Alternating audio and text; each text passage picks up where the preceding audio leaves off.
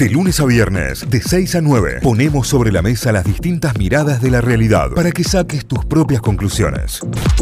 Atención a toda la comunidad universitaria y atención también a todo eh, aquel que esté escuchando, porque esto, eh, si bien obviamente es un proyecto presentado para eh, toda la comunidad que compone la Universidad Nacional de Córdoba, es algo de lo cual no tenemos que estar fuera, no podemos quedar exentos de esto que tiene que ver con capacitación en medio ambiente, en concientización sobre el cuidado del medio ambiente. Es un proyecto que acaba de presentar la FUC, que es la Federación Universitaria de Córdoba, que propone una formación en perspectiva ambiental y también una formación para todos los agentes que componen la Universidad Nacional de Córdoba, docentes, no docentes, estudiantes y todas aquellas personas que trabajen o dependan de la UNC. Está en línea con nosotros Rocío Chinelato, que es presidenta de la FUC. Rocío, buen día, bienvenida a Notify. Aquí Cayo, Euge Santi. ¿Cómo va?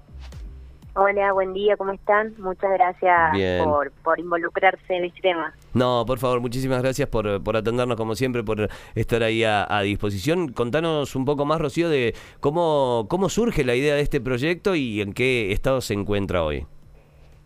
Bueno, este proyecto eh, surge en el seno del Consejo Superior por eh, compañeros de, la bancada Reforma, que, formamos parte del Consejo en articulación obviamente con la Federación Universitaria, en el marco de que a nivel nacional se han aprobado dos leyes muy importantes en el último tiempo en materia de ambiente. Por un lado, la Ley de Educación Ambiental, como así también la Ley Lloranda, que plantea la formación obligatoria para funcionarios públicos de los distintos niveles en materia ambiental, en pos de, bueno, eh, trabajar lo que es la, reducción y abonar el reciclaje, a reutilizar eh, distintos materiales. Y en ese sentido pensamos que, como también en su momento fue con la ley Micaela, la necesidad de que en la universidad nos podamos formar eh, los futuros profesionales en, temáticas vinculadas a la sustentabilidad y el ambiente desde las carreras. Hoy es una causa trascendental para para la sociedad y sobre todo para la juventud es un tema que, nos interpela mucho. Eh, por tanto, bueno, creíamos que era importante que se formalizara a partir de una iniciativa, eh, un proyecto que englobe también todas las iniciativas previas que se vienen haciendo desde la universidad eh, y plantearlo con una obligatoriedad mayor. Rocío, bueno, lo que es la formación sería para docentes y no docentes de la universidad. ¿Cómo lo tomaron los docentes, que son los que también van a, comentar un poco de esta capacitación a sus alumnos? Sí, eh, el proyecto todavía se está tratando en el Consejo Superior, estamos esperando su aprobación. Eh, y bueno, eh, sin lugar a dudas, es un, un avance, ¿no? incorporar la, realidad que nos está atravesando de manera más directa. El proyecto plantea, por un lado, la formación de docentes y no docentes, que son los trabajadores de, la universidad, y así también que se incluya en las distintas carreras, es decir, que también involucre a los estudiantes, eh, no solamente las carreras donde, eh, digamos, por la disciplina se, se estudian cuestiones ambientales, sino también en otro tipo de carreras abogacía o ciencias económicas, en donde también es importante tener una perspectiva de sustentabilidad y, ambiental. Así que la recepción está siendo muy buena, esperamos que, se pueda aprobar. Ahí los conciliarios estudiantiles de, de la bancada de reforma están trabajando mucho, esperamos que pueda implementarse pronto. Claro. Rocío, y, en, eh, en, el ámbito de quién quedará esta formación, digamos, quiénes serán los que, en, cuando se apruebe esto y demás, cuando se lleve adelante, los quienes se encargarán de, dar esta capacitación? Sí, el proyecto plantea que se pueda conformar una comisión por las distintas áreas de, la universidad que ya tienen la agenda ambiental dentro de sus funciones y a partir de eso determinar los contenidos y generar las capacitaciones para todos los docentes de la universidad, independientemente, docentes y no docentes, independientemente de las facultades.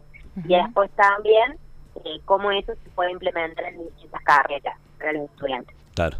Sí, sí, bueno, ni hablar de, de, materias que sean puntualmente y que se dediquen 100% a lo que tiene que ver con el cuidado del medio ambiente. Hoy, a, nivel nacional eh, y a nivel internacional también, por ejemplo, asociaciones como Jóvenes por el Clima están peleando un poco por esto, para que se incluya una materia que, que no sea ni biología o que no sea algo relacionado, sino que sea puntualmente cuidado del medio ambiente, ¿no? Y que sea, que, que tenga que ver con esto, con la ecología, con la contaminación, digo, eh, es algo urgente y es eh, por ahí eh, muy, muy raro que no se haya dado porque hay mucha intención, o por lo menos es lo que intentan demostrar desde los lugares de, toma de decisiones, ¿no? Sí, eh, sin lugar a dudas eh, es una causa que se viene dando desde, desde hace mucho tiempo y sobre todo en los últimos años por grupos de, de, jóvenes y distintas organizaciones del tercer sector. En eso, eh, por ahí, bueno, eh, tardan los procesos de formalizarse todas estas cuestiones en las currículas, en los contenidos, eh, por eso es lo que contamos con, el proyecto. Eh, y anclarlo también con algunas iniciativas que estamos haciendo desde los CUP, eh, para que, bueno, si gente está escuchando, se pueda sumar en el marco de lo que es la economía circular, eh, de la reutilización de ciertos materiales para, para una economía sustentable.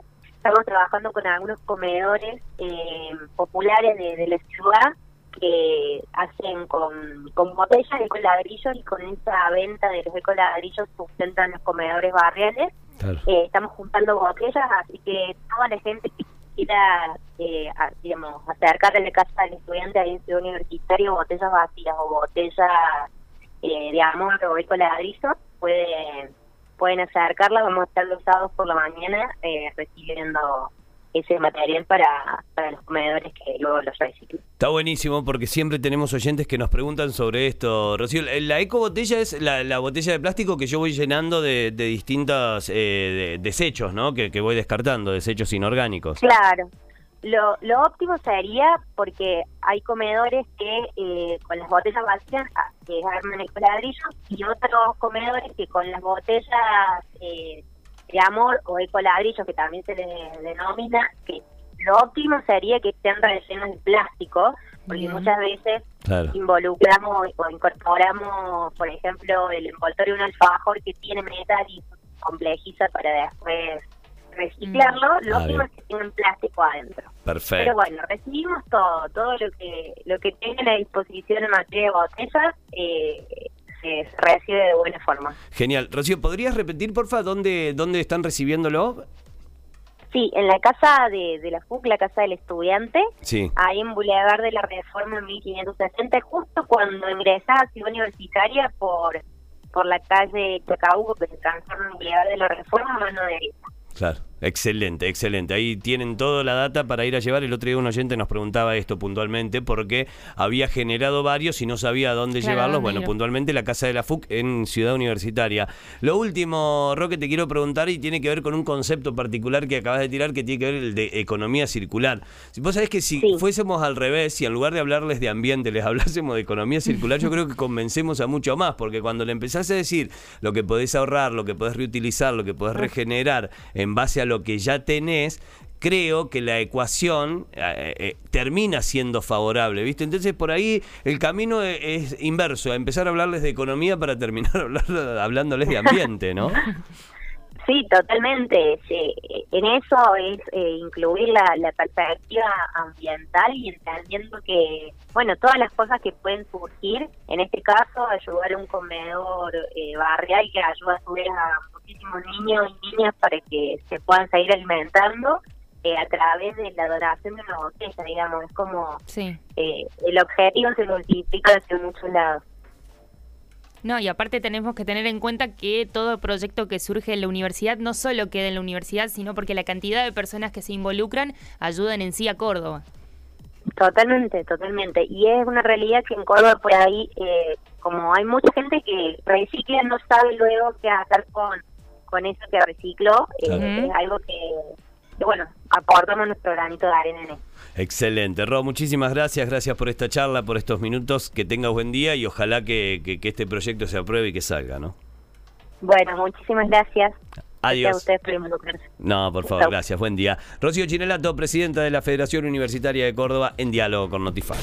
Notify, las distintas miradas de la actualidad para que saques tus propias conclusiones. De 6 a 9, Notify, plataforma de noticias.